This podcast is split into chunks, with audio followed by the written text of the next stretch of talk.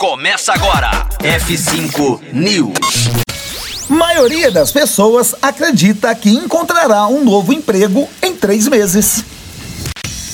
F5 News, seu clipe diário de inovação e empreendedorismo, disponibilizando o conteúdo.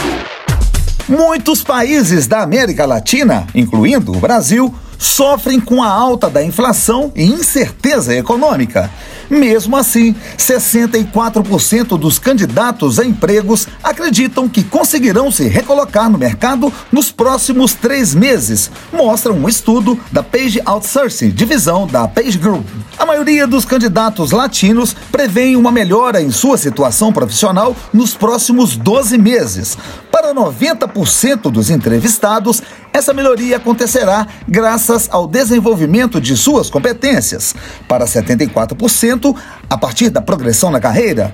Outros 69% avaliam que será depois de receberem uma promoção ou um aumento da remuneração. Além disso, a percepção dos candidatos sobre o futuro do mercado de trabalho é de melhora nos próximos seis meses, em comparação com a situação atual.